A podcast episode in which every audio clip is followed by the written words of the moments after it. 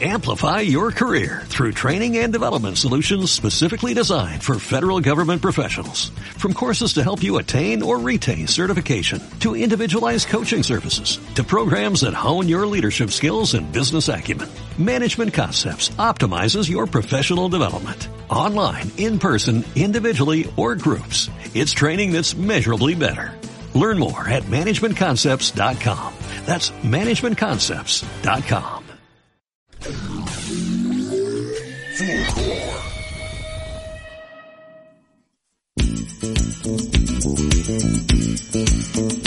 Bienvenidas, bienvenidos y bienvenidas a este nuevo capítulo del Te Calmas. ¡Woohoo! ¿Y el yeah?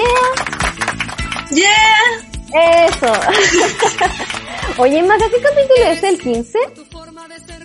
Y es el 15 y es el 5 conmigo. Estoy emocionada. Oh, pero felicitaciones. Gracias.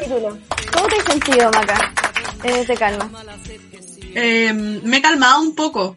Sí, eh, poco a poco, semana a semana, he sentido como, como me calmo, pero siento que este capítulo 15 está como Está con hartas como con hartas vibraciones. Ya vibramos en el capítulo anterior con Alma de Fuego. A quienes salu- a quien saludamos, nuestra maravillosa auspiciadora. Eh, pero siento como unas vibraciones extrañas con este capítulo. Como que algo, va a pasar. hay algo en el Sí, ambiente, Hay ¿cierto? algo, hay algo en el ambiente. Se viene, se viene algo en el ambiente. Oye, y eh, también aprovecho de saludar a Fulgor en los controles que siempre han apoyado este proyecto y está ahí en la producción. Muchas gracias, Chaleco y Alan. Oye, y este capítulo está tan cargado de energía y misticismo porque hoy día tenemos un especial paranormal. ¡Sí! No puedo estar más contenta porque a mí me interesa mucho este tema, weón, me interesa demasiado. Estoy a- Es verdad. estoy demasiado emocionada con todo Flipa. lo que está pasando. Estoy flipando, sí. Y por fin, por fin, por fin voy a poder hablar de esto y conversar con esto con gente que sabe. Así que quiero presentar a nuestros invitados de hoy. Primero, eh, damos la bienvenida a Valesca Riveros. Ella es nutricionista, medium, psíquica, tarotista, radio esteticista. Radiestesista. Radioestesista, ¿qué es eso? Radiestesista. Tiene que ver mucho con la magia del péndulo. De eso se trata la radio. Oh. Sí, ese es el nombre científico para utilizar el péndulo. Ya. Y espérate, que. Y fundadora y directora de la Escuela de Alta Magia Hijas del Cardero. Entonces, bienvenida, Valesca. Muchas gracias. Gusto Esta invitación. Y también estamos con Fernando Navarro, licenciado en educación, historiador e investigador. Desde su adolescencia presenció fenómenos paranormales, dedicándose a investigarlos con profesionalismo y seriedad, registrando, eh, registrando en audio, video y fotografías lo obtenido en cada una de sus investigaciones. Gracias, Fernando. Gracias a ustedes, chiquillos. Gracias por la invitación. Oye, estoy muy, Estamos muy emocionada. Sí, estoy muy emocionada. No, como que estoy nerviosa. Y, ¿Por y qué ya no nos seguían ustedes, pues tú nos seguías ahí en, en lo que es en YouTube y todo eso. Es que yo soy fan, es que yo soy muy fan, por eso estoy nerviosa porque estoy acá como con la gente que yo veo en YouTube, ¿cachai? Como que sigo las investigaciones y como, ¡oh! y ahora tengo la oportunidad de tenerlos acá en el programa, estoy muy, muy contenta y se además, cagan los audios. Los audios que envió la Piwi cuando terminó de hablar con ustedes y le dijeron como que sí. Envió audios de tres minutos de la Piwi llorando, saltando, gritando. eh, sí, y encontraba coincidencias en todo. Como, no sé, estrellas más luminosas, mandaba cosas. Estuvo toda la noche como exaltada, excitada. De verdad. Sí. Qué lindo. Sí, estoy, estoy demasiado emocionada, así que muchas gracias. Pero también estoy muy emocionada porque, primero yo, que- es que quiero transparentar esta situación. Yo contacté primero a Fernando y hablé con Fernando por teléfono, contándole un poco del programa, qué sé yo, y Fernando me dijo, mira, es que resulta que mi esposa trabaja todo el tema espiritual. Yo trabajo más la parte técnica y mi esposa trabaja el tema espiritual, ella es medium, qué sé yo, y yo, "¡Ah! ¿no la quiero invitar al programa? Y nos dijo que sí, así que este matrimonio de investigadores paranormales está acá con nosotros y encuentro demasiado bacán que sean pareja y que estén dedicados a lo mismo con esta Sí. misma pasión. ¿Cuesta? Cuesta. Cuesta sí. encontrar a alguien así. Sí, De hecho, Sí. uno cuando, antes de esto yo también tenía pareja y todas esas cosas, pero como que no entendían la parte mía. Por ejemplo, si yo iba a investigar, pensaban que yo iba a hacer otras cosas, que no iba a investigar. Y ahora yo le digo Ah. a la, a la Vale, no, yo voy a ir a investigar, y voy a investigar. ¿Cachai? Eh, Ya. Es que yo lo sé, ¿cachai?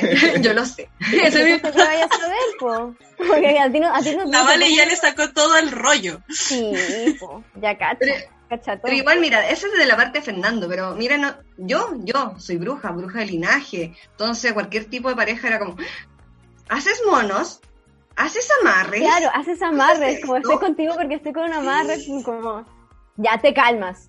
Igual los Sí, hombres te así calman, tal cual. como ya. Como no, como si uno es una bruja no tiene por qué andar haciendo amarre a todo el mundo, de hecho no debería, ya. no se te ve. no se ve. No, no se debe, no se De debe. todo esto, de amarres, de experiencias paranormales, de todo, todo, todo esto vamos a hablar en este capítulo. Y, y nada, vamos con nuestra primera canción. Espérate, pero el machismo de la semana, Maca. El machismo, de- qué machista verme. Autofuna. Es como la sexta, ya no puedo más. Es que la Maca se ha autofunado muchas veces en este capítulo. O sea, en, en estos cinco capítulos que llevamos juntas. Oye, sí, del machismo de la semana queríamos hacerlo especial con respecto a lo paranormal y no se nos ocurrió otra cosa que hablar de la figura del trauco. ¿Por qué? Eh, sabemos que el trauco es como esta figura mitológica, este, esta leyenda que existe en el sur de Chile, ¿cierto? En donde era eh, un señor, mira, yo no, eh, francamente yo no me sé bien, bien la leyenda, Maca, o Valesca, o Fernando, ¿alguien se la sabe bien? ¿No? Desde Mira, tu parte investigativa. Mira, el, se, se cuenta que era este, este ser que dejaba embarazadas a las mujeres, que, que tenían estos hijos eh, no reconocidos, ¿cierto? Yo creo que ahí hay un tema ahí de manipulación de la misma gente que Pero de que Tiene que- existen las entidades Claro, que claro, violan a existen. las personas, sí existen. existen, pero yo... Concha tu madre, me estás hueveando. Mira, hay de hecho hay una película que se llama El Ente, no sé si la han visto. Esa es una es, es- es la clara evidencia científica de la primera vez que unos científicos captan una entidad y lo, y lo encierran como en nitrógeno líquido y después eso explota y se, y se escapa. Pero es real. Ahora, volviendo al trauco para no salirme de la historia, yo creo que es una invención de estos tipos que andaban vagando allá en el sur y Puede ser, tú lo ves de esa parte, claro. sí, pero de que el trauco, así como en el programa que estamos en Te Calma, sí, es un machista completamente. Hay Es un machista, es un violador. Si en el fondo, eso queríamos hablar, que en el fondo es esta Trauco figura violador. mitológica que De hecho, eh, si tú estudias mucha mitología, hay muchos dioses que se aprovechan de las doncellas. O sea, eso es normal y siempre la mujer ha estado bajo los pies de cualquier Mm. tipo de dios. mm, De hecho, hay una teoría bien interesante que, que de unos libros muy antiguos que en el Egipto antiguo los verdaderos dioses eran las mujeres, porque al crear vida eh, ellos Claro. traen al hombre a la tierra, a este plano. Y durante ese periodo los hombres empezaron a tener estos recelos con las mujeres y ahí ellos se tomaron el poder como faraones. claro. Ay, ahí cagamos. Sí, po. Y violencia patriarcal, entonces, incluso en, en, esto, en estos aspectos, y creo que también, volviendo al tema del trauco, el trauco finalmente es un violador que anda violando niñas. ¿Exista o no? Exacto. ¿Sí? Es así, pero de verdad, a la gente que le no. interesa mucho la simbología o las leyendas de cualquier tipo de, de panteón, va a encontrar esto, y esto se repite en todas partes, no solamente en. Chile. Qué heavy. Ya, pues entonces nos vamos, terminamos aquí el machismo de la semana y nos vamos con la primera canción, que es eh, Sin ti, soy un fantasma de la supernova, y quise elegir esta canción, Se me cayó el carnet. nuestro carnet, nuestro carnet. Qué buena. Quise poner esta canción porque, por, miren, para hacer este capítulo, y, o sea, ya me llené de demasiados videos, demasiada información, psicofonías, todo, todo, lo investigué todo, y la verdad es que tuve pesadilla. Entonces quería poner una canción como piola, buena onda, ¿cachai? Como que nos llevara a un lugar mental como agradable y, y ¿por qué no? La adolescencia y la infancia, eh, para poder como llevar bien este capítulo sin, sin sufrir tanto, sin asustarme tanto. Así que vamos con esta. entonces, ahora sí, vamos con la canción.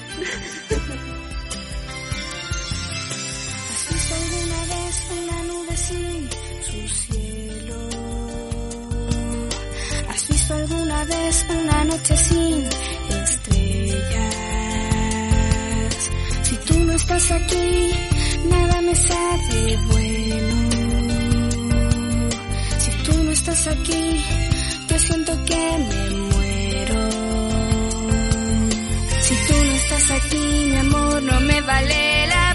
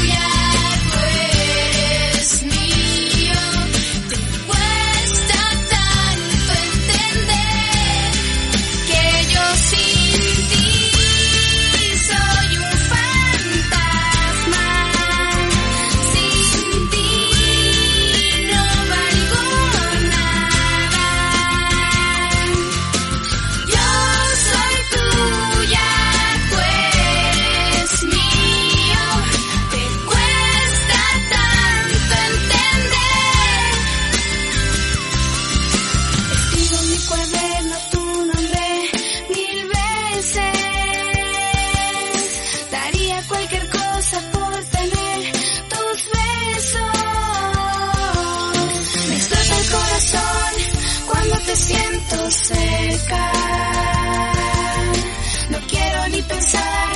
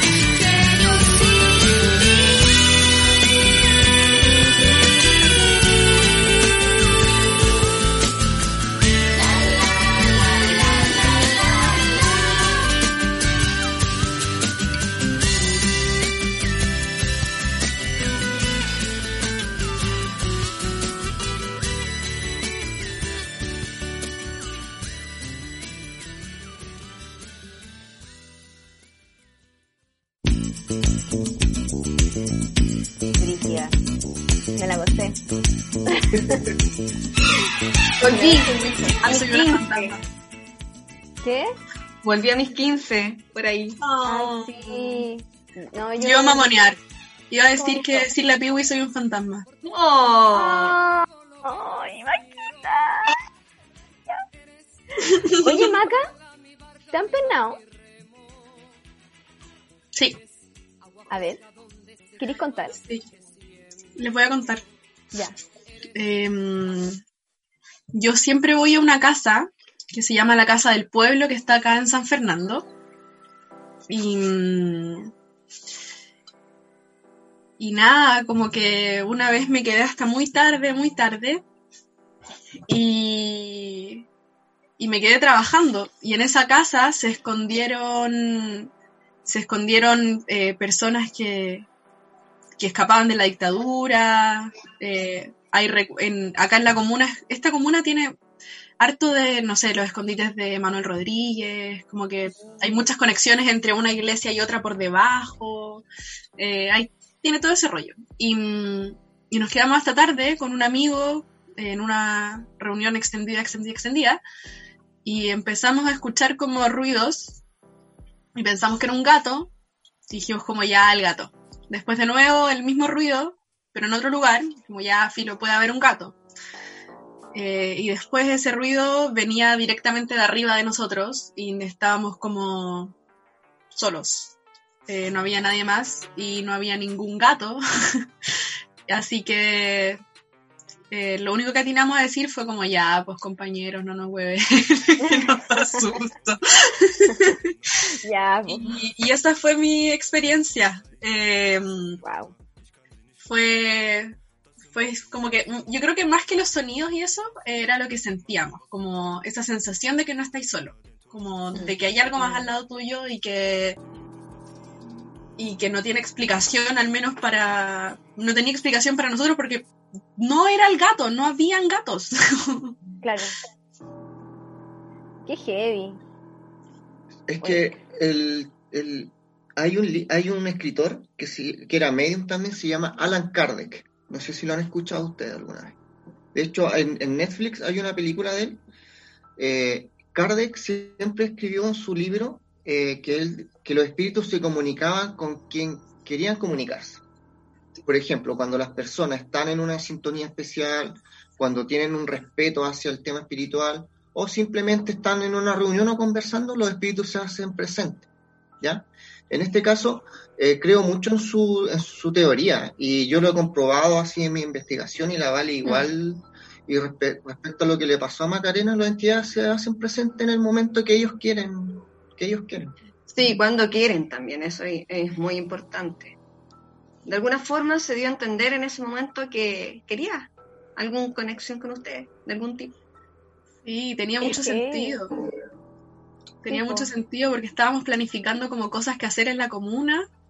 Eh, y y es, es la casa como del. Es, es la casa donde siempre se han organizado como actividades sociales, eh, muy relacionadas como al Partido Comunista también. Y, y no, era muy. Fue un, fue un todo, como y estábamos planificando como estábamos tomando decisiones, de hecho, así como si íbamos a hacer esto o lo otro, y en eso empezamos a escuchar los sonidos. Y ahí quizás le estaban las respuestas, po, en esa parte. Sí, Eso si nos pasamos todo ese rollo. Qué heavy, qué heavy pensar que se comunican con quien quieren comunicarse. O sea, yo lo pienso porque a mí me han pasado tantas weas, pero tantas, que es como, ¿seré yo? ¿Tendré algo? ¿Cachai? Como que tendré algo pegado. No sé, ¿cachai?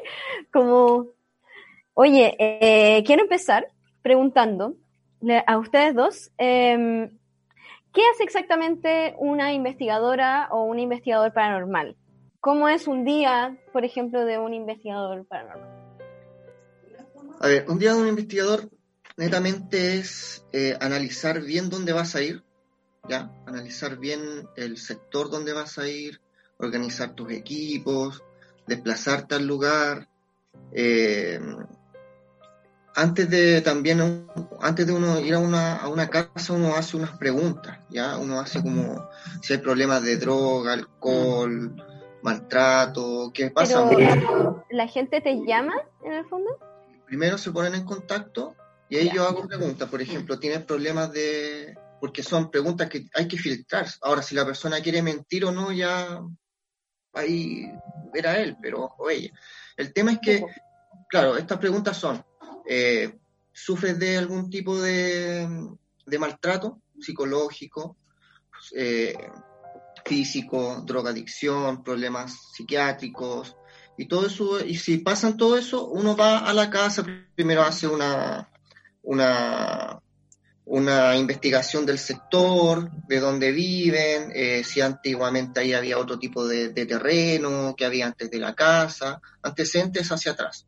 Y ya cuando uno va a la casa, eh, tiene que determinar también si es, un- es un, un- es un caso psicológico también, de los tres casos que Mm. podía, o cinco al mes, uno es real y los otros son psicológicos. Ahora, se ha comprobado que el dióxido del el gas ah, que escapa a veces de, las, de, la, de la cocina también provoca alucinaciones y se atribuye a fenómenos paranormales. ¿Ya? Wow. Se ha descubierto eso, que en pocas cantidades provoca Puede alucinaciones. Y ahí viene la función del investigador en, con los equipos, por ejemplo. Con los equipos, si yo realmente, yo no veo, yo no siento, yo no soy medium, Mm. pero si los equipos me sirven. Y en este andar de la investigación uno tiene que ir sorteando ciertos obstáculos. Pues ya cuando yo verifico el fenómeno, ahí recurro a, a- a Vale y le digo ya, vamos, eh, aquí ya esto es parte tuya. Si yo ya descarté lo psicológico, lo, lo racional. Claro. Y ahí entra la Vale.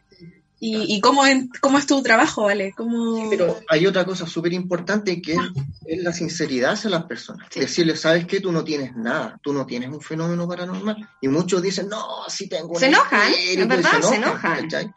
Pero uno tiene que ser transparente en ese aspecto. Y yo, y yo les digo, no, ¿sabes qué? No la voy a traer porque tú no tienes nada paranormal. Pero sí te puedo ayudar de otras maneras. Porque Claro, también claro. existen otras ayudas de otras Claro. maneras y que eso es- bastante importante. Si ya tú te das cuenta que la persona, en el caso en que no haya nada, nada paranormal, eh, tiene como la reincidencia a pensar que hay algo que lo sigue, hay que ayudarlo de otra forma. Y eso también lo hacemos nosotros. Por lo menos en la parte espiritual. Claro.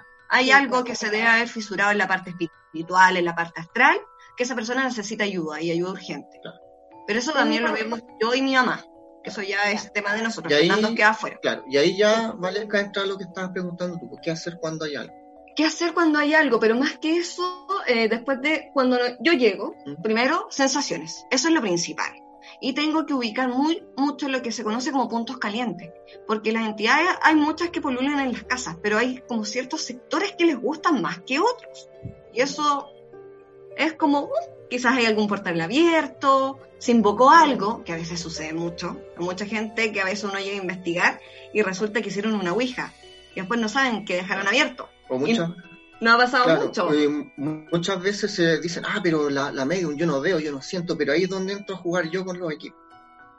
Con estos equipos que miden- que Con los juguetes. que miden campos electromagnéticos, ella me dice, mira, acá yo siento y veo algo. Coloco el equipo y el equipo no es que funcione al tiro, sino que al, al tiempo ya empieza a tirar lecturas electromagnéticas donde estaba esa entidad. Es que eso es lo importante, porque la entidad hay mucha gente que eh, a veces pueden vivir muchos dentro de una casa y no todo el mundo eh, eh, tiene las mismas manifestaciones que otras personas. Hay algunos que es como que tienen más sincronía con ese tipo de entidad. ¿Y qué es lo que hacen los equipos de Fernando en realidad? Tienen que eh, como cargarse en algún momento, de alguna forma, porque estos espíritus tienen que recurrir a eso y gastan su energía en eso. Absorben la energía de, lo, de Es nosotros. por eso los típicos cambios de temperatura que hay dentro de una investigación. De hecho, es porque te roban temperatura a ti para manifestarse de alguna forma. ¡Wow! ¡Wow! Estoy impactada. Oye, igual a mí me queda una duda eh, con respecto a lo que decía Fernando un poco al principio, de que había que ver que, por ejemplo, si esta persona tenía eh, problemas psiquiátricos o algo así. Pero tú también mencionaste, por ejemplo, si es que esta persona está eh, sufriendo de maltrato psicológico, maltrato físico. ¿Puede generar ¿Eso qué algo? tendría que ver? Puede generar Claro. algo. Puede Eso generar un, claro, puede generar un fenómeno. Como, ¿Por qué? ¿Como por el... El como simple hecho- energía residual o...? Más que energía residual, déjame ver. Sí, sí, sí. Lo que pasa es que tenemos una ley muy importante dentro de las siete leyes universales, que es el mentalismo. La mente es muy poderosísima. De hecho, todo lo que tú dices primero pasa por tu mente y eso es lo que se hace tu realidad, creas tu realidad. De eso se trata. Y eso Entonces, eso se va quedando, se va quedando en la persona y va marcando. ¿Y qué es lo que se marca primero? En realidad pasa por tu cuerpo espiritual, después al astral y después llega al físico. y eso se llama fenómeno Polster, que el fenómeno Lo se crea la mente divide humana. en diferentes Sí. etapas. De hecho, nosotros tenemos unas clasificaciones que más adelante están en, la- en las preguntas. Eh, y es- es- este fenómeno es el poder de la psique, el poder de la psique, de la, de la mente humana ante el estrés provocado. Ahora estamos todos estresados y estos poderes psíquicos, no, estas capacidades van aumentando. Y es normal y es esperable. Tengo una pregunta que está como un poco fuera de pauta, quizás para Valesca, que quizás sepa.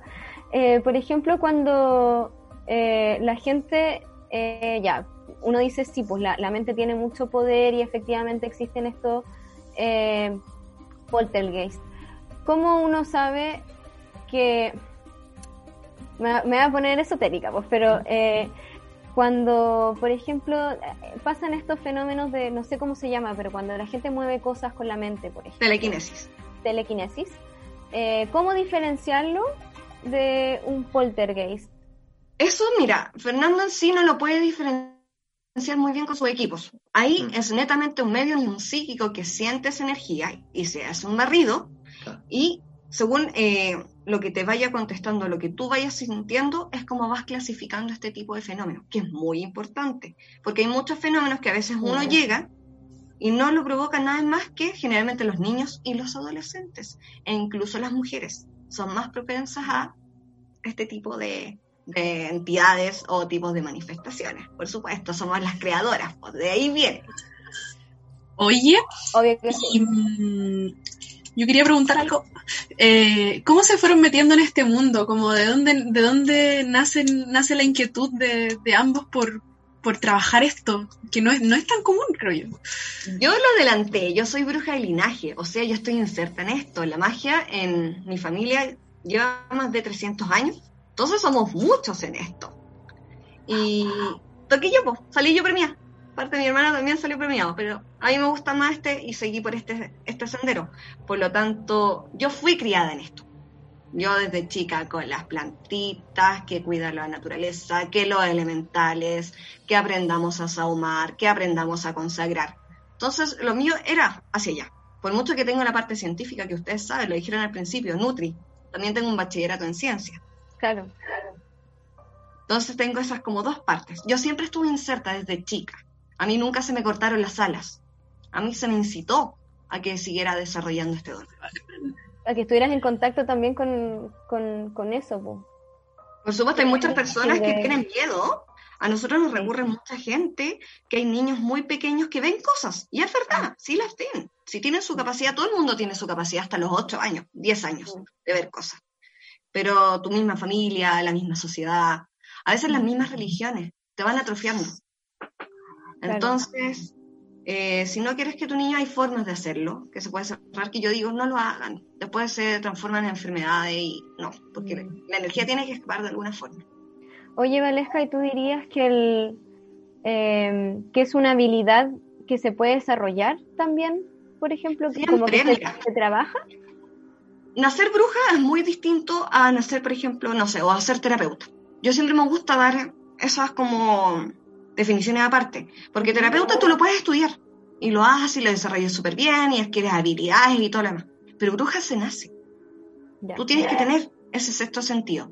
Sí, a medida en que tú vayas creciendo, por supuesto va creciendo tanto tu energía, tu poder y tus habilidades y tus conocimientos. No es simplemente decir, ya, ok, perfecto, quiero esto, pero tienes que entender esos fenómenos de alguna forma.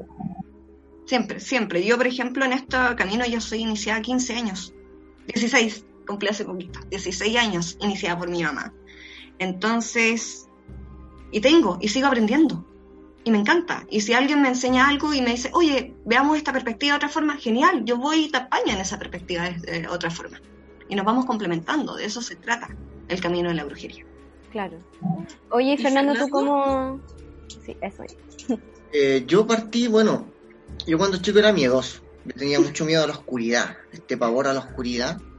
Y fui presenciando fenómenos reiterativos. Mi ¿Te abuela, casaste con una bruja? Perdón. Yo feliz, yo feliz. El tema es que eh, mi abuela de parte de mamá era como media brujita. Ella hacía, hacía eh, saumerios en la casa, los echaba todos para afuera y ella se quedaba haciendo. Y eso me llamaba la atención. Y a medida Antes que era muy común, igual. Claro, y a medida que fui creciendo ya no le tuve tanto miedo a la oscuridad y empecé a como a entender un poquito eh, este mundo de por qué aparecían estas cosas, por ejemplo. De repente estaba donde mi otra abuela, por parte de papá, siempre me quedaba en todas las casas yo, yo siempre fui súper independiente de mis papás, ¿cachai? Yo me quedaba donde quería. ¿Ya? Y el tema es que con mi, con mi abuela también experimenté ciertos, ciertos fenómenos que me empezaron a llamar la atención y a estudiar el fenómeno. ¿Ya? También pasé por esa edad de creerme también así como medio místico, ¿cachai? Jugar a la Ouija. e invocar cosas. Yo era de los que invocaba sin ningún tipo de, de, de consecuencia, ¿cachai? Para mí era del exper- la experimentación. Y así fue como me fui cargando también de cosas. O sea, empecé, yo creo que en mi casa abrí caleta de portales sin saber, y desgraciadamente también eso es una consecuencia que te vas, eh, te va arrastrando a hacer otro, otro tipo de cosas, al querer hacer más. Y bueno, y ahí aparecen la- las series, esta Buffy, Ángel, que son estas series que, ya- que nosotros a veces las vemos las temporadas completas. Hace poco hicimos la maratón de todo. Y- El natural, como la, la de los vampiros. y me gustó el tema investigativo. De ahí me empezó a gustar el tema de grabar, psicofonía, fotografía, la tecnología ahora avanza bastante en eso. Y ahí me, me fui eh, dando a entender que, madurando en cierto punto, de que yo no era medium ni psíquico, que mis capacidades quizás eran el tema técnico, el tema experimental. Y así me fui induciendo en este mundo. De hecho, yo igual, cuando la conocí, ella estaba súper cargado de cosas me perseguían cosas, estaba, no estaba bien. Eh, emocional, ¿Cuántas cosas abriste quizás? po? Claro, por eso mismo. No. La Valesca se agarra la cabeza así como, oh, Dios santo.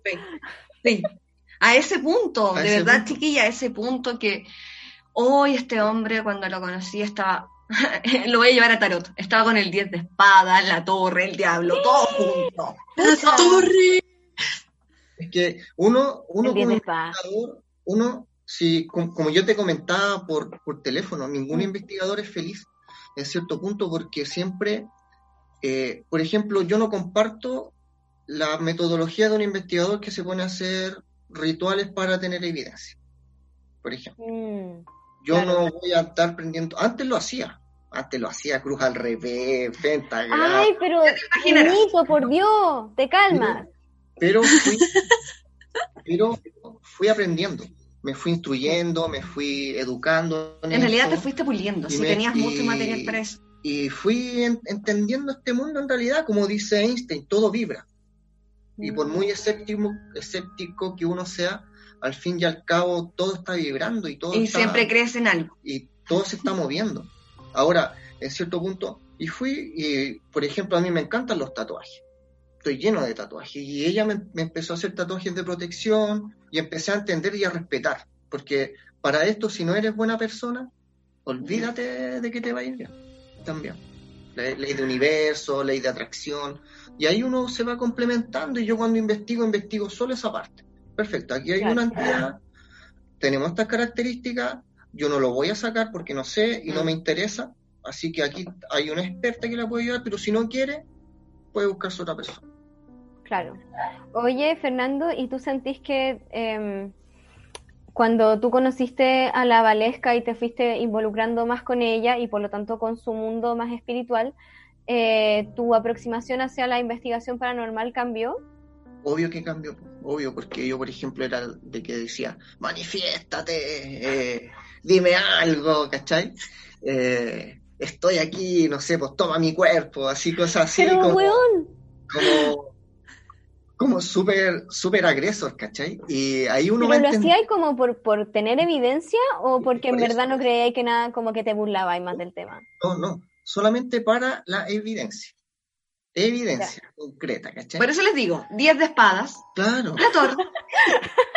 ahora no, pues ahora ya son, son hartos años ya, pues vamos por los siete años juntos y he ido Ya. aprendiendo en el camino y yo veo a estos investigadores ahora que están recién partiendo, digo, bueno, Espérate eh, nomás. aprenda, aprenda. Borracho se Por aprende, se dicen. aprende. Sí, aprenda, aprenda, aprenda y, y no me meto más allá, si tampoco me andan metiendo en la vida de los demás, así como, oye, te- no, los dejo nomás después. Le digo, te, te lo dije y le he dicho a muchos así en su cara. te lo- Oye, ¿y eso mm, tendrá alguna algo que ver como de lo que estabas mencionando, como en la diferencia entre un cazafantasma y un investigador paranormal? tiene mucha diferencia, porque el cazafantasma es el típico este, esta este personaje que se va a un lugar a investigar con una cámara, un celular, y se le movió una puerta y grita, En los o- o se, abre algo y sale corriendo, ese es un cazafantasma que va, toma registro y, y ve lo que vio y listo, ¿cachai?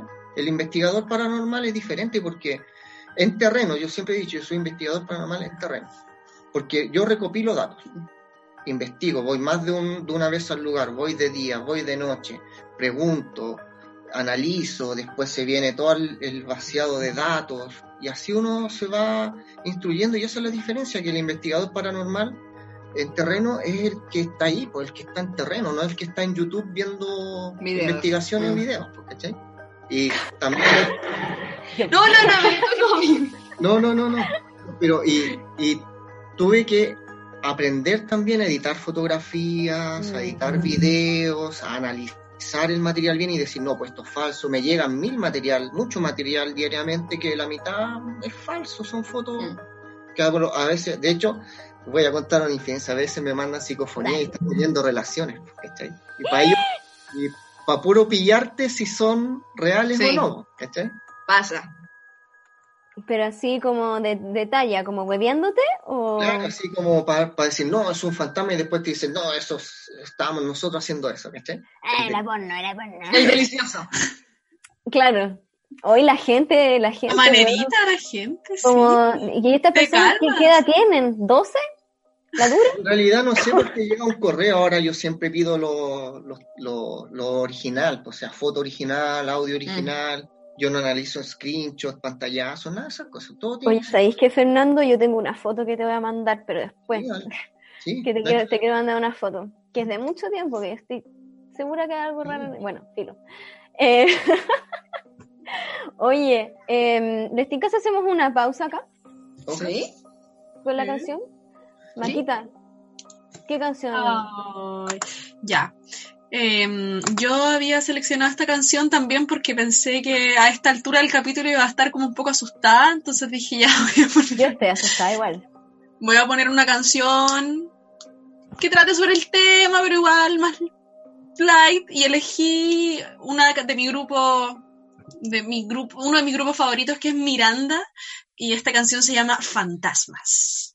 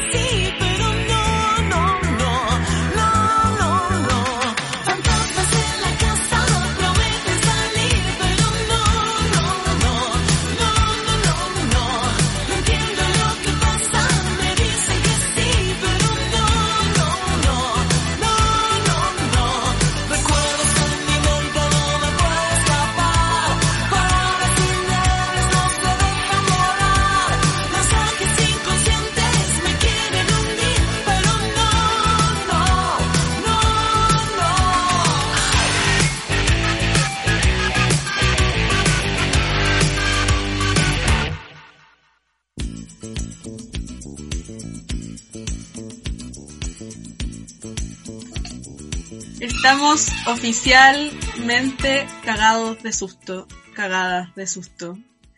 Pero nerviosa. estamos igual. bien. Sigo Estamos nerviosa. bien. Ténganle miedo a los vivos, no a los muertos. Eso es verdad. Hacen más daño. Ya, pero si nos acaban de contar que hay fantasmas violadores, pues weón. Como weón. No sé, digo yo. En muy pocos casos. Sí, se dan poco. De hecho, en la consulta de mi mamá, nosotros tuvimos una persona que le pasó eso. Oh. Un exorcismo, sí. Con decirle que la señora iba, una señora, ni siquiera una Lola, nada, una señora. Iba al ginecólogo y estaba toda destrozada, imagínate. Concha su madre. Es un trabajo, un trabajo muy larguísimo. Igual ahí es grave, pues, porque ahí como que mm, tenéis Bueno, que probar que, que fue un ente y no una persona, ¿cachai? Como que obviamente uno lo primero que piensa que fue una persona. No, Pero ¿y qué- no, si la visitaba, la visitaba y la visitaba, pero era. ¿Y quién era? noches. Perdón, pero no sé. Ni siquiera era un muerto, ¿no? Si era uno del bajo astral. Es que, ¿Qué, mira, qué es eso? ¿Un demonio? claro, Ah, para ya. los católicos. Para los católicos. Para nosotros son seres oscuros, más que nada, porque no- nosotros no somos católicos, somos paganos. eclécticos. Ecléptico, sí. Y- Creemos en varias cosas a la vez. Pero de que sí existen, sí, y como para que la gente lo entienda bien, sí, demonios. Lo- Generalmente claro. los demonios son los que En acuden a este tipo de práctica. Pero un fantasma, si tienen un Gasparín en casa, no, No no, va a pasa pasar nada. eso. Oye, ¿y, cómo se puede, mm, como ¿tiene algún tip o cómo poder distinguir en, entre una energía positiva o piola o algo más demoníaco como el caso que nos estaban contando? Mira, una energía piola generalmente se va a manifestar muy sutil y nunca vaya a tener miedo. Y cuando uno dice, oh, es que vi algo pasar, generalmente es blanco. Es súper piola. ¿Cachai? Mueve un par de cosas, no sé, pues si son duendes, por ejemplo, te pueden robar aro o cosas así. Claro. No Hoy siempre me ah, pasa eso. Sí, son duendes, tenéis que dejarles dulce para que devuelvan las cosas. Buena. Buen tip. Mu- Muy buen tip. Y cuando ya se trata de, por ejemplo, algo demoníaco, que hay que ver si realmente lo invocó la persona, que a veces pasa, se hace, o si fue enviado, que ahí ya entraríamos en el mundo de la brujería. ¿Qué es lo que sucede? Lo primero, primero que muere dentro de una casa cuando hay brujería son las plantas, sin ninguna explicación. O sea, tú las riegas, las cuidas con mucho amor, y lo primero que mueren, las plantas. Bueno, no me digáis esa wea. Ya, Piwi. todas las plantas. No, pero sí es verdad, lo primero que muere es tener que hacer una limpieza. sí o sí. Luego de eso, porque estos son tips muy buenos, Ya. Sí, lo que viene siendo, como por ejemplo, se te queman ampolletas. De la nada, cambiaste una ampolleta nueva, se te quemó. Compraste refris nuevos que nos han pasado muchas personas, se les queman, se te quema la tele, se te echa a perder todo, todo, no Mm. Como sé. weas con, con la electricidad. Como por Sí, cambios de voltaje. también, Los grifos, ¿cachai? Todas esas cosas se echan a perder. Es que en la última, en las últimas dos semanas, en mi casa, eh, colapsaron tres enchufes. No uno. Ahí hay Tres. algo, Bueno, claramente. Y yo le decía a mi mamá, ¿hace cuánto no cambian los enchufes? Y estos enchufes tienen 30 años. Y yo dije, ya, bueno, razonable que se echen a perder ya tienen 30 años igual. 30 años Sí. igual. como le di ese chance. Pero tres. Es que de una no te echan, no te colapsan. Siempre se te echa a perder uno y siempre te empieza a avisar que está medio malo. Pero ya cuando ya son tres o se echan a perder más cosas, ya ahí hay algo extraño. Lo otro que siguen después son nuestros fieles amigos, nuestras mascotas.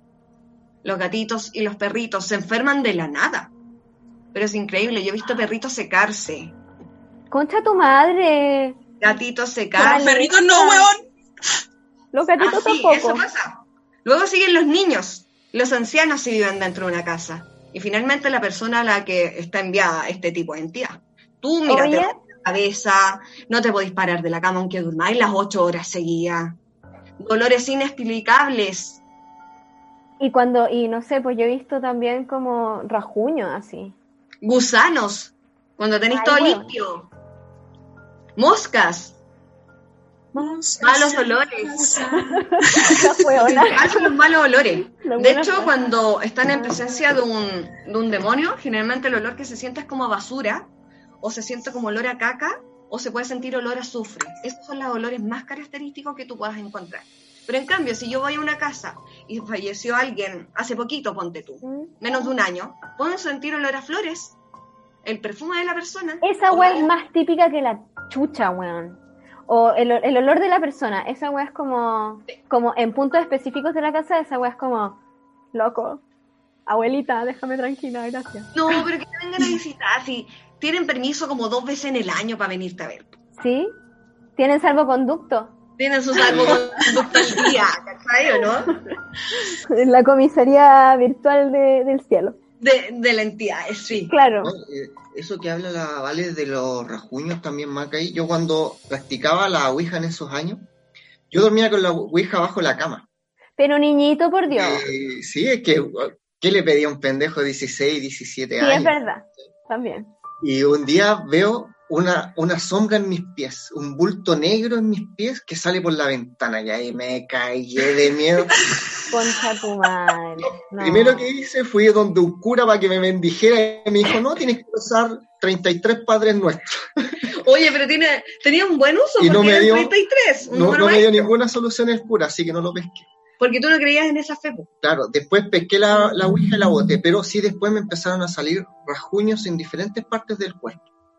De hecho, hablé hasta con el psicólogo de la universidad después y, y, y, claro, eh, rajuñón en la espalda, en las piernas, en los brazos.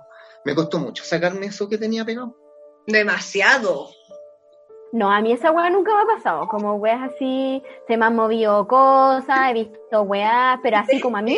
Accidentes, sí, es muy sí. importante eso también. No sé, Sí. a veces vais caminando, no hay nada, te caí. Sí. Hemos visto mucho de esos. Hemos visto también gente que tiene listos sus proyectos, que eso es lo más terrible. Tenéis listo todo y se te cae todo al último momento. Mira esos coches su madre. El mismísimo, los mismísimos. Pero sabéis que no es tanto culpa de la entidad, es culpa de la persona que las envía. Si Claro. estamos hablando Bueno. de la brujería. Envidia, A ver cómo. Hay personas que envían también Por entidades. supuesto, sí. envidia, sí, mucho. Ahí en- caemos en la categoría de los amarres. Chicos, la gente que nos va a escuchar, no hagan amarres. No amarren a No, otra nunca. Sí. Me han llegado todos estos casos, negras, todos estos casos de, oye, ayúdame a amarrar a este hombre, ayúdame. ¿Pero para qué? ¿Para qué? Te va a durar un tiempo y chao. Ay. No, y además que se te vuelve en contra tuya también, pues si después eso es, es lo terrible, pues. Claro, es que mucha gente, por ejemplo, yo he visto mucho, yo, por ejemplo, trabajé con todos los psíquicos, estos del programa psíquicos de la tele, ¿Ya? en esos años, y claro, eran gente que, que sabía, pero lo, lo inducían a que hicieran más cosas, por ejemplo, la típica galleta, que se, que se ¿Cuál nombra mucho en eso, que a- a- falsear cosas. Que el Ah, productor, cuando no hay, no hay fenómenos te tira una moneda y hace que caiga, ¿cachai? Y ahí hay como un fenómeno para la gente de la tele, ¿cachai? Ya. Y muchas veces todas estas personas cayeron en el juego de que de querer saber más de lo que sabían. No, no, yo leo cartas, leo tarot, hago amarre, hago exorcismo, y hacían un sinfín de cosas que al final yo los miraba y decía, pero a mí no me convencen. Do- dos brujas me convencieron, que fue la Carmen Cancino y una bruja Victoria. Y la Carmen Cancino me dijo, tú vas a conocer una mujer de rulos que viene contigo de otra vida. Wow. Aquí estoy yo. Y yo, ¿what? Y así yo, Ustedes no están viendo a la Valesca, pero la ¿Y? Valesca viene de otra Tiene vida y tiene rulos. rulo. y yo voy y le digo, pero si yo estoy pololeando, yo pololeaba con otra chica. Me dijo, no, si a ella la vaya a dejar y vaya a encontrar a esta, a esta chica. Y yo así como, ah, le dije. Así yo, el destino, chiquillas. Como yo no creía mucho en los medios ni en los psíquicos, eh, yo lo respetaba, pero no me convencía. Después, en un canal de televisión, la- la- me dice el productor, tengo una mamá y una hija. Yo le digo, ah, las hermanas Peña. ¿Ya? Y cuando la veo, eh, digo, uy, está, está bonita la chica. Jote, po. Y- ¿Cachai? Jote. Y ahí em- em- empezamos a conversar por Messenger. Por Messenger, cuento corto, empezamos a hablar por Messenger y después ella me dice, yo te voy a ir a ver a tu casa. Pero si tú nunca has ido a mi casa. Ya. Al otro día la llamo y me describió la casa completa. Y yo le dije a una colega, yo le dije, yo me voy a casar con ella, le dije. ¡Oh! Porque yo estaba buscando. ¿Cachai? Qué Oh. heavy. Nos casamos. Hicimos sueño igual. Hablando de otras cosas, hicimos pruebas, por ejemplo, cuando estábamos pololeando, hicimos la prueba de la campanada de las 12 para el año nuevo, a ver si resultaba que nos casamos y nos casamos el otro año. A ver, ¿cuál es esa prueba? No se puede creer. No se puede creer. Nosotros nunca habíamos No hecho estoy- esa prueba en año No nuevo. estoy familiarizada. ¿Cuál es la campanada? 12 veces a las 12 justas para año nuevo. Auspician matrimonios y las dos personas lo hacen. Y Ujú. funcionó. Y estamos casados. Y seguimos. Y, y ahí fuimos, que si ahí ya yo entendí también El mundo espiritual. mundo espiritual. Claro, desde ese lado también. Oye, yo tengo otra pregunta. Em, ¿Qué maneras tiene un espíritu de manifestarse? O sea, no, no me refiero como a los signos, como que se muevan cosas, sino que, por ejemplo, estoy pensando en apariciones completas o orbes o Ya. etcétera. Entiendo. Nosotros tenemos una clasificación que es a base de nuestra experiencia. Primero tenemos los paquetes de memoria. ¿Ustedes vieron la película Los Otros de Nicole Kidman? Sí, me Ya, encanta. Ella se dispara, ¿cierto? Mata a sus hijos, pero se le olvida que se suicidó y sigue haciendo una Spoiler. vida normal. Spoiler ¿Cierto? total. Spoiler. Demasiado spoiler porque sale al final de la película. ¿Cierto? Que ella Sí. sigue itinerando. itinerando. Es lo mismo. Ese es un paquete Claro. de memoria y suele pasar en las casas que una persona fallece trágicamente fuera de su casa, no se da cuenta y después llega y hace su vida De normal. hecho, los suicidas se demoran mucho en enterarse de que están muertos. Sexto sentido, lo mismo. El claro, como que El, el- el psicólogo siguió con su vida. Y esos son paquetes de memoria. La otra clasificación que tenemos es la presencia viva, que es la más peligrosa y la más agresiva. Son territorial igual que los gatos. Si tú te metes a tu perímetro, asumes las consecuencias. Por ejemplo, Sí. nosotros estamos investigando la cárcel de Wynn y me dicen, no te vayas para ese lado, no te vayas para ese lado. Yo pesco mi igual. linterna y me fui para ese lado. Y cuando voy por la oscuridad con la linterna, algo me empuja. Pero yo te digo, no, no volé por los aires, pero algo me empujó y me saqué la cresta. Sabéis que el chaleco todavía lo tengo guardado porque es su trofeo. me hizo un hoyo acá cuando me caí, ¿cachai? Los pantalones hechos tiras, fracturados, sabéis que chucha. me tiró por el, por el pavimento de cemento. Eso ya era y una eso es presencia una viva. presencia viva. Esa presencia te puede seguir, abre portales y está ahí siempre presente. Y ahí, bueno, como en todo orden de vida, hay personas que, presencias vivas que son buenas, Mm. que son benéficas o positivas, como presencias vivas que son muy negativas, que en el caso que le pasó a, al Feña. Claro, Y el otro que tenemos es el fenómeno poltergeist, que, que el que hablamos al principio, de esta psique de las personas, o este- esta energía que se acumula y, y transita por la casa, y tenemos los elementales también, y así las vamos clasificando. Bueno, la energía residual, que La es muy energía residual también, La gente, los primeros que se cambian a una casa completamente nueva, por favor, límpelas de pie a cabeza, sobre todo si es usada. A veces no son tantos fantasmas, es la energía que quedó ahí de la gente. De hecho, yo cuando digo, cuando voy a investigar, yo no me apoyo en las paredes. Nunca, es, un- es por Porque ahí ley. queda, ahí queda todo. Todo queda en las paredes. No es que quede dando vueltas, sino que todo queda en las paredes. Y eso mismo, porque el cuerpo es una energía, obviamente va a traer a otro tipo de energía, sea de vibración baja o alta. Y te lo vaya a pegar. Cachen que hoy me como que me vino a la mente algo que hice que eh, una vez fui al la primera vez que fui al Estadio Nacional fue para el 11 de septiembre y hice el recorrido histórico eh, me pasé por muchos lugares de verdad que sentí muchísimas cosas además que había muchísima gente que todos estaban sintiendo o sea, el, el Estadio Nacional tiene una es un lugar muy fuerte energéticamente, muy muy, Muy fuerte. cargado. Y, abrieron ese día, como siempre, la organización que, que trabaja que trabaja la memoria en el museo, en el- o sea, en el museo, en el, Estadio Nacional, abrieron la abrieron la parte de, de- debajo donde estuvieron las personas torturadas. Y, y pasó una comparsa y estaba lleno de gente y la gente siguió la comparsa y se fue y me, me quedé relativamente, no sola, pero me quedé más sola en el espacio. Y, y me apoyé en un pero yo fui con intención de apoyar, o sea, yo fui a hacerlo, no es que lo haya hecho así como, como que, ay, me apoyé en la espalda, en, el- la pared, no. Había un pilar y como que eh, posé mi cabeza y mi cuerpo hacia el pilar y lloré, terminé llorando. Y, y sentía muchas cosas, pero fueron cosas, sentí dolor, pero también sentí muchísima energía de, de justicia, energía de, Es mucha, mucha energía. y, de ahí energía. salí y en la universidad justo ese año como que disputamos las elecciones y, y yo todo ese año estuve con una energía muy muy poderosa, muy fuerte pero me llamó mucho la atención eso que justo estaban hablando lo de las paredes y yo me, hecho, algo llamó hacia ese lugar Mi mamá tuvo que ir a hacer un trabajo de ascensión. Liberó varias almas, pero hay muchas almas, sobre todo las que están detenidas por dictadura, que no se quieren ir, porque buscan justicia. Y eso también se entiende. Y como uno, como medio, tiene que respetarlo, porque no todos quieren encontrar la luz. Hay que respetar los tiempos, incluso de sean de personas o de entidades. Se debe respetar. Oigan, Escalofriante, no se apoyen Sí. nunca más en lugares históricos, por favor. Y no se lleven cosas para la casa. Yo De me recuerdo llevaba no. cosas de recuerdo para todos lados. pero hacía todo lo niño, que Pero el tema es que ya después uno aprende y como te digo, en el tema registro también nosotros tenemos la primera foto de un ser oscuro, de un ser desencarnado, de un dem- para los Un católicos un demonio, un ser de patas de macho cabrío, alto. De hecho salió en el diario, fue Pero ¿por muy qué se comentado. nos, se nos manifestó así? Porque Ah. nosotros somos paganos eclépticos. Claro. Nosotros los vemos de esa forma. Y ella me dice, saca foto acá, saca foto acá. Y yo tengo la foto original, yo siempre les digo, si ustedes no creen en mi registro, ahí están los registros originales, analícenlos. Ahí están, se los paso.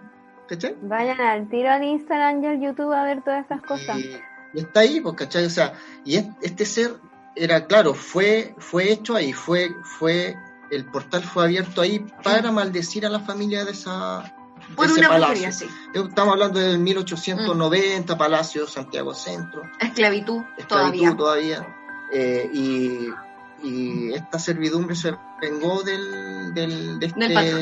de este patrón maldiciendo el lugar. Y bueno, después fue clínica de aborto, No, tiene mucha historia. eh, fue un prostíbulo, fue casa ocupa, uh, tiene una Hoy la web como American Horror Story, la primera Sí, temporada es como la casa que había tenido de todo. Qué heavy. Oigan, em, ¿ustedes creen que, como hablamos tanto de la energía de las personas, em, etcétera, los fenómenos paranormales eh, o cosas raras eh, están pasando más ahora que estamos en cuarentena? Sí, sí, todo el mundo dice lo mismo. ¡Ey, tengo esta manifestación! ¡Ey, tomé esta foto! ¡Ey, tomé este registro! ¿Qué es lo que pasa? Es normal, estamos con casi todos los planetas retrógrados. Creo que estamos con seis. Es normal. Nos estamos acercando a pasos agigantados a la nueva era. Es normal. ¿Se abren portales? Sí. El eclipse que tenemos ahora, el domingo, abre un portal. Es como obvio. Mm. Yo siempre le digo a la gente que lo tome con tranquilidad. Son pasos, es un paso agigantado que tenemos que dar para el cambio. Y aparte que la gente está muy estresada también, o sea, están quedando sin pega. La mayoría, sí. eh, todo ese estar encerrado en la casa, todo forma un fenómeno poltergeist psíquico, pero tremendo que al final te va a perjudicar a lo largo porque va a estar ahí presente. Pero en esta cuarentena eso es lo que nos Claro. pidieron, la parte introspectiva. Tenemos que volver al interior. Es por algo, volver a encontrar el centro. Sí, La gente- pues no, y además que me imagino que también estando encerrados en casa, también nos damos más cuenta de las De cosas que que están pasando en casa. Porque antes quizás estábamos más distraídos o más fuera, no sé. Eh, mucho oye, más. tengo otra preguntita, así como de, de Kawin. ¿Cuáles son los lugares más embrujados a los que ustedes han ido? O las Mm. cuestiones más brígidas. Yo siempre le he tenido, le tuve requisencia a la municipalidad de Pedro Aguirre Cerda, ¿Ya? que era Pedro Aguirre, creo que era bosque. ah, el, el bosque, El perdón, el bosque. bosque era un centro de menores de un centro de menores. Y yo fui con un grupo ahí y yo te digo que también había tenían tema con la dictadura, maltrataban a los niños también y ahora se quemó. Pero yo cuando fui con este grupo, cuando estaba recién partiendo, estoy hablando 2008, 2009, eh, fuimos a esa a, esa, a ese lugar del bosque y al otro día todos nos sentíamos raros y después todos peleamos, todos peleamos. El grupo se disolvió. Algo había ahí que destruyó la amistad que teníamos. Y para mí ese lugar nu- nunca más volví, sí, nunca más volví. No sé si volvería con ellas tampoco, Sí. porque Perdón, me perdí, pero ¿fueron a investigar? sí, fuimos a investigar, eh, no había ¿Sacaron algunas cosas? No, no, no había la tecnología que había ahora, pero igual Ah, con la intromisión del, de, de desafiar, pues manifiéstate, estamos acá, mueve Ya, algo, ¿cachai? El, el molestar sin saber. Y al final eh, nunca más volví y el Y lugar, espero no volver. Claro. Yo tampoco, no, yo no iría, Y no ten- iría. y tenemos un lugar específico, ¿ustedes ubican la casona República 550? Yo creo que sí. Ya. La que está ahí en, eh, por, por, las, por las universidades. Sí. Ellos-. Está al lado, al lado de nuestro, de nuestro estudio. Ya. La Casona República tiene una historia bien particular. ¿ya? La Casona República fue centro de tortura en esa época. Eh, esa, nosotros, al yo partí haciendo tour ahí, con, con otros tipos, eh, pero el lugar era demasiado denso. De hecho, fue casa ocupa y después los desalojaron, después partió del ser, a ser parte del ser. Y cuando yo partí haciendo tour ahí, se sentían cosas raras, se sentían pasos, se sentía mucho sufrimiento, aunque yo no sienta cosas, pero sí igual uno se va poniendo más sensitivo, sí o sí. Y mucho dolor, mucho, mucho adormecimiento de piernas, porque a las personas le quebraban los pies, o sea, fue un lugar muy, muy, muy potente. Concha su madre. Después fui con ellas y nos pasó algo muy, muy La fuerte. primera vez, sí. La primera vez fuimos con mi mamá. Estábamos viendo el lugar, también me interesaba mucho. Nunca habíamos entrado ahí. Y nos atendió un joven, súper buen mozo, te voy a decir a todo esto. Y estaba vestido de guardia, pero eh, era como un uniforme extraño. O sea, como para ser un guardia normal. No Era como. Sí, eh, va para allá. Y dijo, ya, ok, ¿quieren conocer la casa? ¿Quieren saber si hay fantasmas? Dijo, y lo hacía como todo en broma. Y nosotros, sí, queremos ver si nos podéis dejar ver la casa, si nos permitís recorrer esto y lo otro. Ya, perfecto, dijo, pase. Nos abrió y nos dejó encerrados adentro. Estuvimos vagando, recorrimos la casa a nuestro antojo, pero a nuestro antojo, todo, todos los lugares que tú podías imaginar, los puntos calientes, ubicamos todo. Llegó el momento de irnos y no apareció por ningún lado. Por ningún lado, lo buscamos en todas partes. No, no, no, Hasta que después llegó. Oh my God. Después llegó, de la nada, llegó de la nada. Y llegó riéndose, dijo, ¿y? ¿Encontraron fantasma o no? La concha de la Lorax. Sí, un lugar muy interesante y todo lo demás.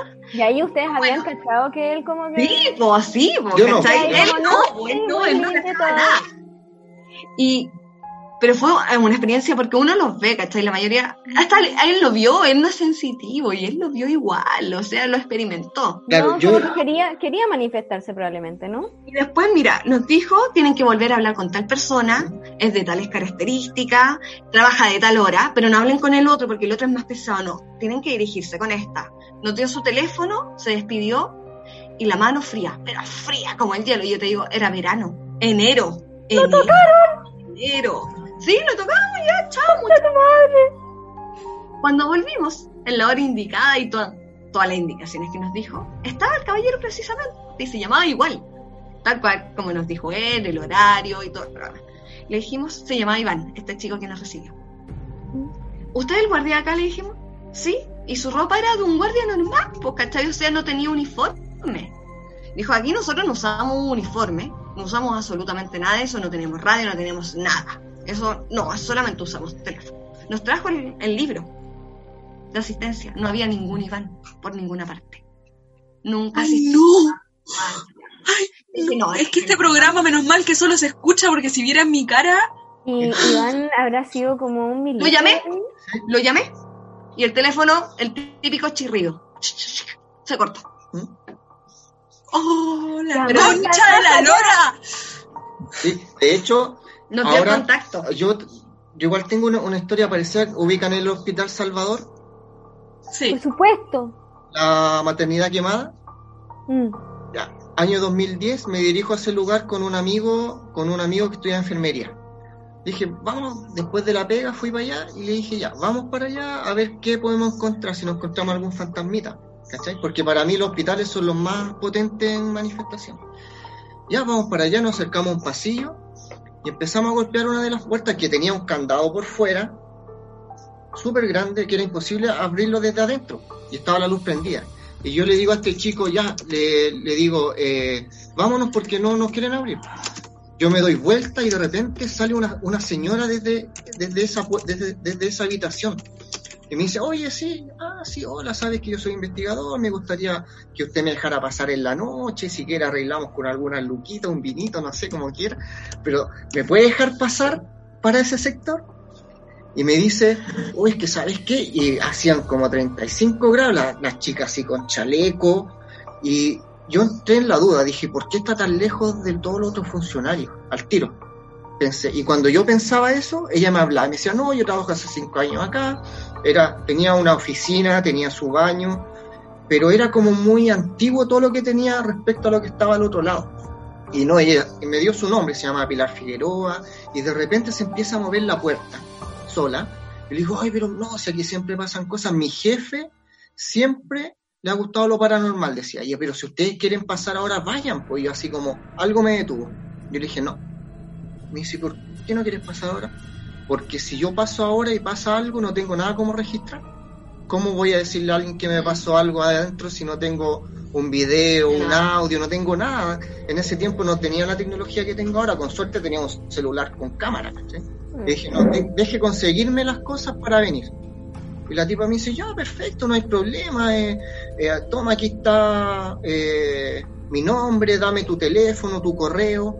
Y yo, ya, y pero me llamaba la atención siempre, ¿por qué se mueve la puerta? ¿Por qué hace tanto frío? ¿Por qué esto? Y siempre yo dudando, dudando, y al final se me olvidaba o ya me metía a conversar. Ya nos despedimos, besos en la cara, chao, chao, mi amigo igual, ah, nos fuimos. Pasó una semana, nunca me llamó. Yo le digo a mi amigo, oye, ¿sabes que voy a ir? Salí más temprano del colegio y fui. Voy llegando, te juro, le juro, voy llegando al pasillo y veo un tipo sacando cajas, extintores, eh, y nada que ver con lo que había visto yo. Y el tipo me dice, oye, ¿qué te pasó? Y yo me puse súper nervioso y me tiritaban las piernas, así. Dije, pero es que acá eh, yo hace una semana y le expliqué, o sea, Pilar Figueroa, de estas características, el tipo me miró y yo le dije, detrás de esas cajas que hay ahí hay un baño. Y me dice, sí, ¿cómo sabes? Que yo estuve acá, pues, güey. ¿Cachai? Y el tipo me dice, ya, mira, aquí siempre pasan cosas, yo siempre me cago de miedo aquí en este sector, tenéis que ir a recursos humanos a preguntar por ella, pero yo no la conozco. Y le dije, ¿hace cuánto que esto es bodega? Me dijo, hace más de 10 años, me dijo. Le dije, yo, weando, no, güey, no, le dije yo.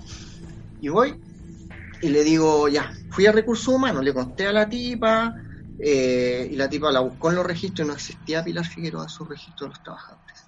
¿Y quién habrá sido Pilar Figueroa? ¿Una enfermera? Ahora, yo le conté a mi, pero mi amigo quedó traumatizado, quedó traumatizado, me dijo, nunca des mi nombre ni quiero salir en ni una entrevista de lo que pasó. De hecho, en el Megavisión, en el programa La Ruta del 2012 de Carolina Besamat, ¿Mm? me entrevistaron con este caso. Y la recrearon y todo, y, y mi amigo no, no, no, no, no, nunca me... De Ya, hecho, es que es que impresiona. debe ser súper fuerte, po. después ahora es evangélico, ¿cachai? Pero quedó muy traumatizado con la experiencia. Yo he respetado su, su tema también, ¿cachai? Pero ahora, ¿quién era su jefe? ¿Cómo abrió la puerta? ¿Por qué hacía tanto frío? Igual que acá de. Equipapo, igual fue Claro. lo mismo. Y son muy simpáticos. ¿Y qué hubiera Eso es lo- pasado? Lo, mejor es como que te abren Sí. así como que tienen tantas ganas de hablar. ¿no? Ahora, ¿qué, ¿qué hubiera pasado si hubiéramos entrado al lugar? Hubiéramos ido, a lo mejor hubiéramos desaparecido, un portal, no sé. Bueno, también tenemos otra historia de El Salvador. De Mm. hecho, eso le pasó a mi mamá en los años, en el 85. Estaba por tener a mi hermano. Cuando fue el terremoto, mi hermano nació para eso un par de días después. Y esa ala donde está, antes de que se quemara, se cayó. Toda esa parte de maternidad se cayó. Fue muy horrible porque ella lo tuvo que pasar ahí. Y dice que vio un doctor chiquitito, eh, pe- medio peladito, pero bien peinado así, lo que le quedaba de pelo. Y la sacó dentro de, le costó mucho, le dijo, ay hija, te voy a sacar. La sacó a tres personas, a la embarazada, y la dejó afuera en la Virgen, la típica Virgen que está ahí en el, en el cerro. Después cuando se dieron vuelta como para para poder darles las gracias y todo lo demás, porque ahí después se cayó todo. Donde estaba mi mamá, esa sala se cayó, se destruyó entera. No, no, por ningún lado. Fueron a consultar después de que mi mamá se mejoró y todo eso, y le preguntó por las, eh, por el doctor Matos. Y todos así lo miraron. Ese doctor que está colgado ahí, dice ella, porque veo un... Antes se colgaban los cuadros afuera de los Mm. doctores. Dijo, pero si ese doctor murió hace más de 30 años. Pero no es la primera, que lo ve. Y salvó a tres personas ese día, en el terremoto. ¡Wow! Qué fuerte. Pero lo salvó, imagínate, es hermoso. Sí, acá, no, salvar tres. no, bacán, como... Y le decía, chiquititas, tranquila que va a estar todo bien. Por eso me los espíritus malos. Estoy impactada. ¡Wow! No, sí, obvio. A mí una vez también me pasó una weá en El Salvador, weón. Siempre pasa. Y en El Salvador, sí. Ahora está, ahora de- lo van a demoler esa Sí. parte y van a hacer estacionamiento. Y va a ser terrible porque van a penar igual. Pero en el estacionamiento, claro. Oye, em, quería hacer una pregunta. Em, a los dos, desde, desde sus em, áreas, eh, ¿qué herramientas se, se tienen, onda, específicamente para, por ejemplo, captar la presencia de algo paranormal? Bueno, tú tienes muchos Dale tú, juguetes. yo les voy a ir mostrando. Al mío no, mira, mi sensibilidad es innata, así, uh, se siente todo, todo, todo. Pero a mí lo que me encanta trabajar cuando voy a hablar con entidades, porque siento que es más sutil y tienen más conexión, es con las piedras. A mí me encanta trabajar con piedras. Radiestesia, totalmente. Ya. Porque no les cuesta, no ocupan tanta energía, no ocupan tantas cosas. Pero en cambio, si voy a hacer algún tipo de limpieza en una casa, tengo mi atame, tengo mi bollín, tengo mis copas, se hacen rituales que se hacen muy heavy dentro de. Tengo mi saumador, que ahí se usan otro tipo de herramientas cuando vas a hacer limpieza. Pero para investigar en sí, uso mucho las piedras, me encanta usar péndulos. Y para cada tipo de entidad, cuando ya uno la identifica, utilizo una piedra distinta. Bien. Sí. Oye, Ah. ah, ya. Ya no, de- Ya no- nos va la disertación de, de los, de los. Aquí yo les voy a mostrar un, eh, un kit básico de un investigador paranormal en terreno, que se dedica Ya. al tema profesional. ¿ya? Mira, este es el K2, que lo han visto en películas, quizá en el Discovery Channel, en el ¿Ya? History. Este es un equipo que te permite... Acuérdate que la gente no va a estar viendo esto, así que tenéis que describirlo. Claro, claro. El- lo, lo describo. Este se llama, este mide campo electromagnético, se llama K2 y funciona con unos LED según la, la luz es la intensidad del magnetismo que capta. ¿Ya? Claro. Este es un equipo muy básico que igual puede tirar falsos positivos si no lo sabe usar bien. Por ejemplo, te va a tomar el microondas, te va a Mm. tomar el wifi, te va a tomar todas esas cosas porque mide eso. Mm, ¿ya? ya. Ahora, si llega a medir en un lugar abandonado, tienes que correr porque te van a perseguir los fantasmas. ¡Ay, pero Y el otro, el otro se llama eh, Melmeter, que este mide miligauss, ya que es otro tipo de medida que también mide estos campos magnéticos de las entidades con una antenita que, que suena cuando algo se acerca y mide la te- temperatura. ¿ya? Ya. Un equipo también básico de los investigadores para investigar. Tengo- para una pregunta. ¿Es verdad que cuando em, hay alguna entidad o algo así baja mucho la temperatura? Eh, puede subir o puede bajar. Sí. Por Ya. lo mismo que te explicaba que necesitan alimentarse de alguna fuente de poder, por eso a veces quebran ampolleta y Mm. todos los demás. Ajá. Porque tienen que manifestarse de alguna forma, entonces lo hacen bajando, subiendo la temperatura a su Claro. antojo. Así que cuando dicen, hoy está tan helado, es un muerto, a veces no, puede ser otra cosa también. Sí. Y mira, y este se llama Rempot, que es un equipo redondo con 5 LED, y este eh, mide, por ejemplo, temperatura, mide es detector de sombras, ¿ya? Y con esta antenita, eh, de hecho yo tengo unas transmisiones en mi Facebook que yo le digo, puedes tocar el, el equipo y toca la antena, por ejemplo. Toca Sí. el equipo, le, le digo, visto. puede detener y se detiene, ¿cachai? O sea, ya hay una interacción inteligente y para hacer psicofonías. Esta es la PCB11 que es como una radio para hacer psicofonías. Claro. Tengo, tengo una pregunta con respecto a eso, que como ya saben, yo soy muy fan. ¿Por qué siempre me ha llamado mucho la atención de por qué es tan necesario poner un ruido blanco? Un ruido blanco, eh, ¿nos puedes explicar un poco cómo funciona eso? El ruido blanco es la base para detectar el sonido, ya porque la- las entidades no tienen cuerdas vocales. Yo cuando an- analizo una psicofonía, si no hay alteración, aquí el amigo me podría eh, encontrar un poco el tema del análisis. Cuando tú en un análisis de audio detectas que hay una alteración cuando hablas, ah, ¿cierto? Se ven estos picos así, ta, ta, ta, ta, ta, Sí, sí. arriba hacia abajo, y cuando la entidad habla o se comunica, no hay Es una línea es recta. una línea recta, no hay una alteración porque ellos se manifiestan a través de la energía. El ruido blanco igual es súper importante, de hecho se está probando hasta con ruidos rosados, se está Claro. probando con muchas De hecho, cosas. ¿Qué es un ruido rosado? Sí hay, sí, sí hay, sí. sí hay. De hecho, tengo más tecnología que es la Kinet, ¿cierto? Que, y el Portal, que es un equipo que creé a base de un tipo de Estados Unidos. Y la Vale me está diciendo las frecuencias y los gigahertz donde yo tengo que colocar este tipo de, de portal en sintonía y hemos tenido resultados bien, bien fuertes, bien interesantes. ¡Wow! ¡Wow! Tengo tantas preguntas más. Puedes hacer hasta una psicofonía abriendo un Claro. grifo del agua Claro, y dejando el sonido Hay- de fondo. hay tres tipos de Claro, psicofonía. sí. Hay, hay tres tipos de psicofonía. Está, se clasifican A, B y C. La psicofonía tipo A es la que se puede oír a simple oído cuando tú revisas el material. La tipo B es cuando necesita un poco de análisis, bajar un poco la, el, el sonido, limpiarlo un poquito y ahí ya puedes, puedes escuchar lo que dice. Y la tipo C es inaudible, o sea, sabes que dice algo. Pero, Pero no, no lo lo puedes puedes traducir. identificar. Sí. Ah, Ahí tenemos Oye, gran- y de las psicofonías que ustedes han captado, ¿cuál ha sido las más... Pídense un highlight, así. Sí, la más terrible. A más mí hay una favoritas. Me encanta mucho que es cuando estamos haciendo un tour en el cementerio. Y yo Ah, paso sí. explicándole a la gente Sí. la simbología y todo lo demás. Y me voy en mi volada de simbología. Y queda atrás mi mamá, que también es medium, con Mm, Fernando. Y ella claro. le dice, oye, hay algo ahí. Y de hecho la psicofonía dice, es que se está comunicando, dice Sí. ella, Ella conmigo dice, alguien. eh, ella dice, hay, un hombre que quiere hablarme.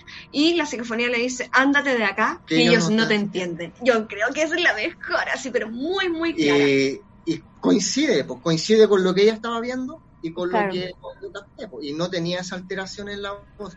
Ahora, yo también tengo otras también, que por ejemplo estaba en el hospital este en el, En el del en niño. el, en el Félix Bulnes, ese que está en Santa Rosa, ¿no? Mm, sí, Ya fui, me hice amigo, yo con los guardias es San subí- Miguel ese, ¿o no? ¿Ah? Es San Miguel. No, no, no, es otro ¿No? que está, no, no es el Félix Bulnes, ah, el que está en Santa Rosa, no me acuerdo el nombre. Está en Santa Rosa, en Ya. Con Eh, Mata, San Borja. el San Borja Herrera, ese Ya, mismo. sí. Ya, hay, hay una parte que está abandonada que hace unos años atrás explotó un, un gas ahí y falleció gente y todo, y ese lugar lo tienen como para, para ¿cómo se llama? Para ver el tema del, de los ¿Puedo- insumos.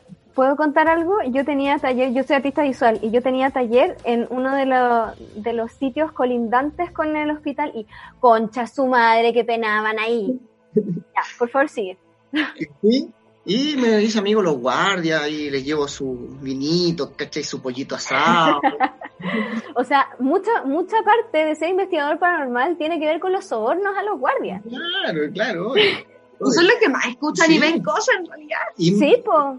estos tipos me llevan a un lugar que era un pabellón con insumos ahora y me dice aquí pasan cosas. Ya, yo pesqué mi grabadora, la coloqué y dije ya. Y empezamos a escuchar sonidos. Y yo dije, ¿te quieres ir conmigo? Así, ¿te quieres ir conmigo? Y voy, eh, llego a la casa, empiezo a revisar y una voz dice, bueno, dame tu mano. Bueno, Y ahí se lo dame trajo. tu mano. Yo me lo se llevé, se fue conmigo. Ah, qué Por fuerte. Dios. Bueno, y ahí tú te das cuenta también de estas entidades que cuando toman un diálogo contigo son inteligentes, pues tienen conciencia, porque hay Claro. otras voces que están rebotando y... Que en realidad pueden ser mucha energía residual Claro. o pueden ser ellos mismos que hablan entre ellos mismos Claro. en otro paralelo. Claro, y un día eh, ubican ustedes el cacha, este el cementerio católico. ¿Mm? El cementerio católico tiene catacumba, yo andaba metido ahí con un amigo Típico. y voy con, con este tipo, voy con el REMPOT, ¿Ya? Empezó a sonar el REMPOT, empezó Menos mal que era miedoso el Fernando. Sí. con, el, con la Mel Meter, empecé a, a- y em- empezó a sonar. Y cuando yo le digo a mi amigo, ¿sabes que vámonos de acá? Porque me empecé a sentir mal. Me, me empezó a doler la cabeza, a picar los ojos, que andamos en las catacumbas, pues, ¿cachai? Y cuando re- reviso el audio, se escucha claramente, ándate que mi señor ya viene.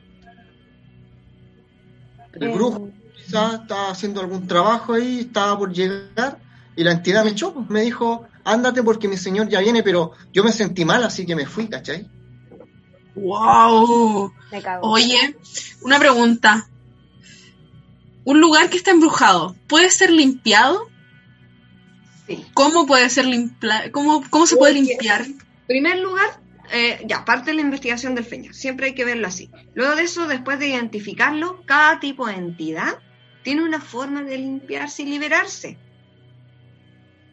Son rituales distintos. Por ejemplo, a mí no me sirve decirle, oigan, chiquillas, prendan un humito.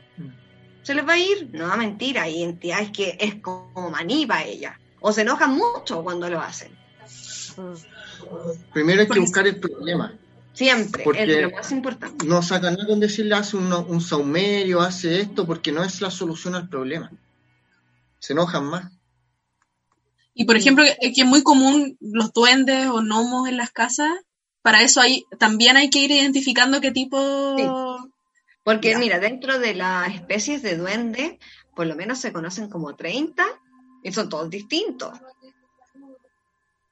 A mí el de los aros me tiene, pero ya... Dale dulce. Haz un Sí, le voy a dar Y dulce. es verdad que eso lo, o sea, a mí mi abuelita me decía que los duendes como que se, se pegaban, no, no sé si se pegaban, pero sí le robaban como más cosas a, a las niñas, a las mujeres, ¿verdad?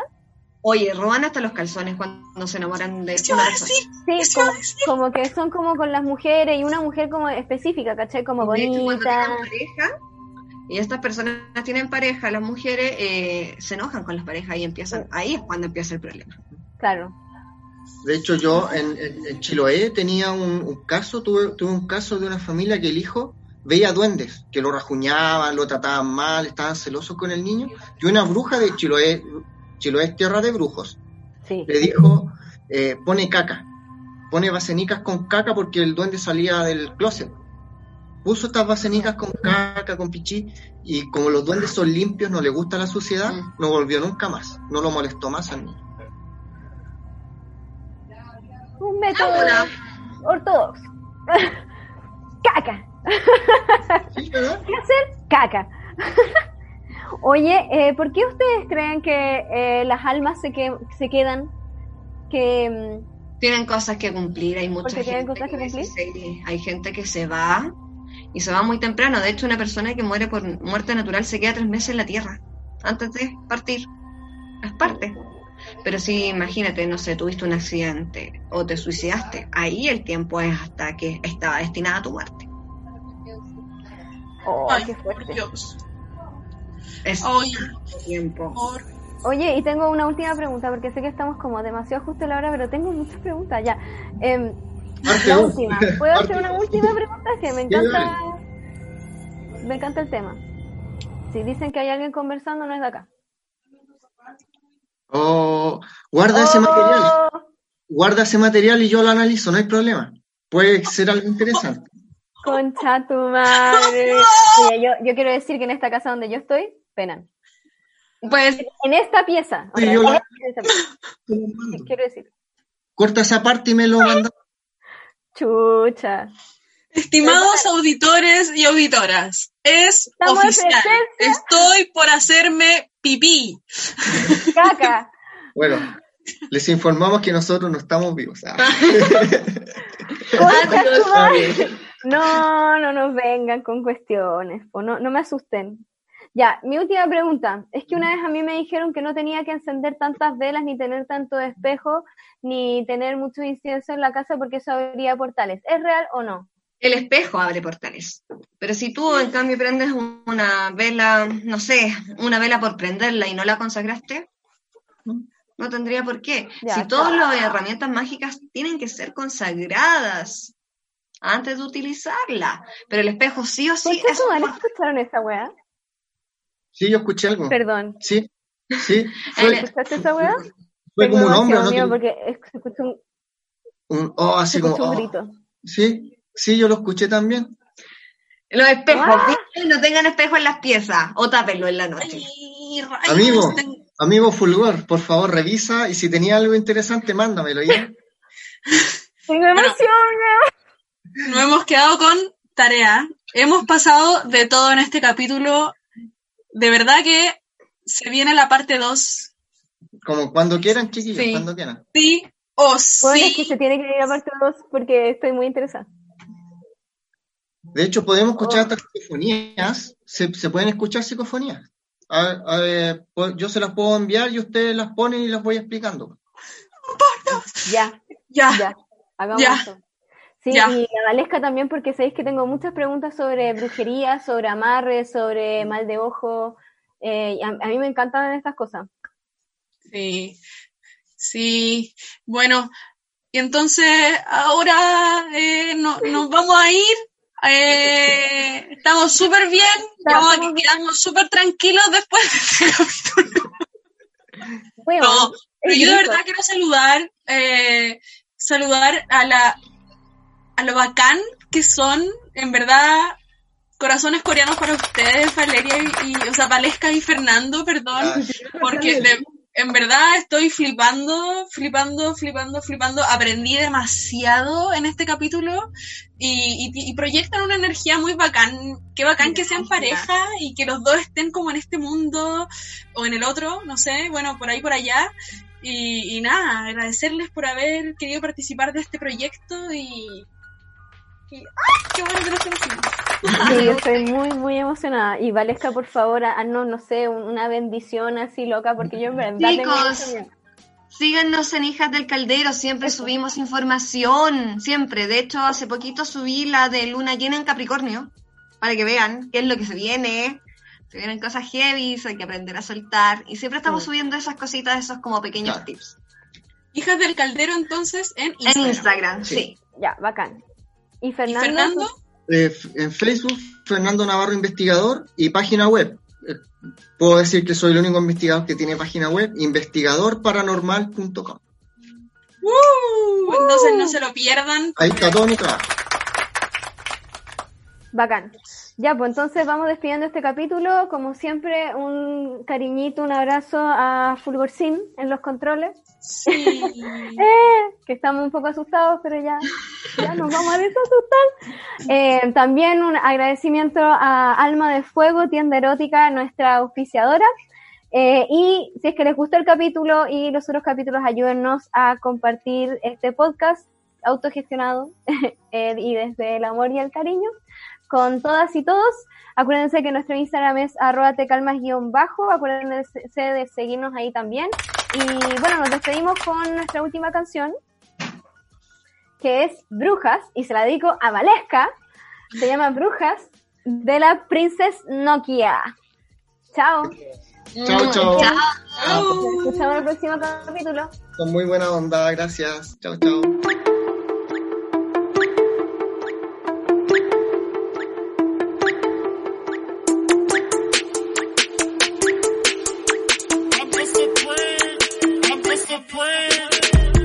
Ghetto bitches, speaking in tongue bitches, fall on the floor, that's leads on the door. Get them ghetto bitches, speaking in tongue bitches, fall on the floor, that's leads on the door. Get them ghetto bitches, speaking in tongue bitches, fall on the floor, that's leads on the door.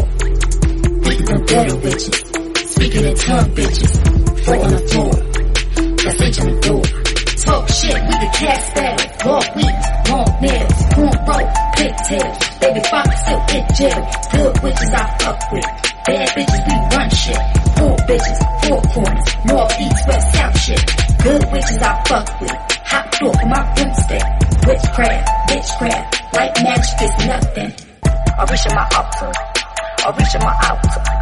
I reach in my altar. The counter. I'm that black Rican Bruja straight out from the Yoruba.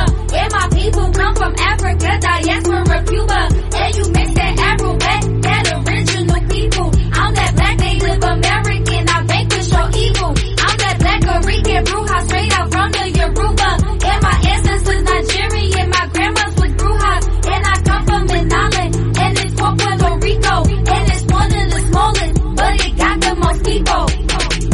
I reach in my altar. I reach in my altar. I reach in my altar. Got coins on the counter. I reach in my altar. I reach in my altar. I reach in my altar. a torch on the counter. Don't you fuck with my energy. Don't you fuck with my energy. Don't you fuck with my energy. Don't you fuck with my energy. Don't you fuck with my energy. Don't you fuck with my energy. Don't you fuck with my energy. Don't you fuck with my energy. Casting spells with my coven. I'm the head of this coven. A shapeshifting bitch. You don't know